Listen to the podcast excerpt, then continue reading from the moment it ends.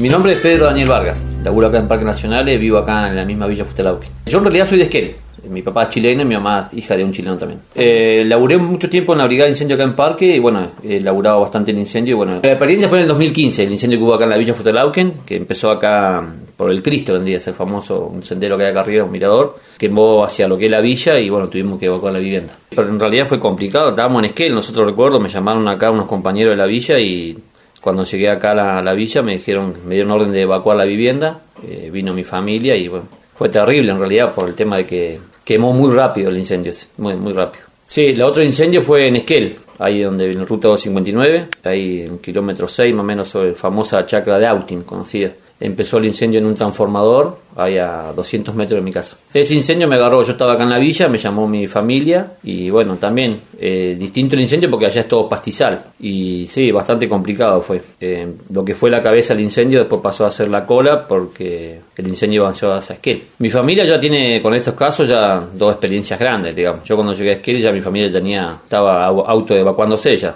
pero sí, en realidad mi familia de experiencia tiene un montón, digamos, hay que tenerle respeto a los incendios. Trabajar en la brigada de incendios me gustó mucho eh, y aprendí bastante lo que fue la prevención, lo que me capacitó Parque, el tema de primeros auxilios, del incendio que me quedó fue el famoso incendio de la colisión, que bueno, ahí sí hubo, se quemaron animales, eh, se quemó bastante. Ese incendio llegó hasta casi cerca de la localidad de Trevelin. Ese, ese incendio sí me marcó bastante. Lo principal es tener una buena cisterna de agua este, motogoma no puedes tener, pues son caras, pero aunque sea lo mínimo. Bien limpio alrededor de la vivienda, el despejado, el corto el pasto, este, eso como una prevención. Y después, bueno, eh, el tema de la seguridad primero. Y siempre dar aviso al toque, cualquier columna de humo llamar a bomberos o a brigada.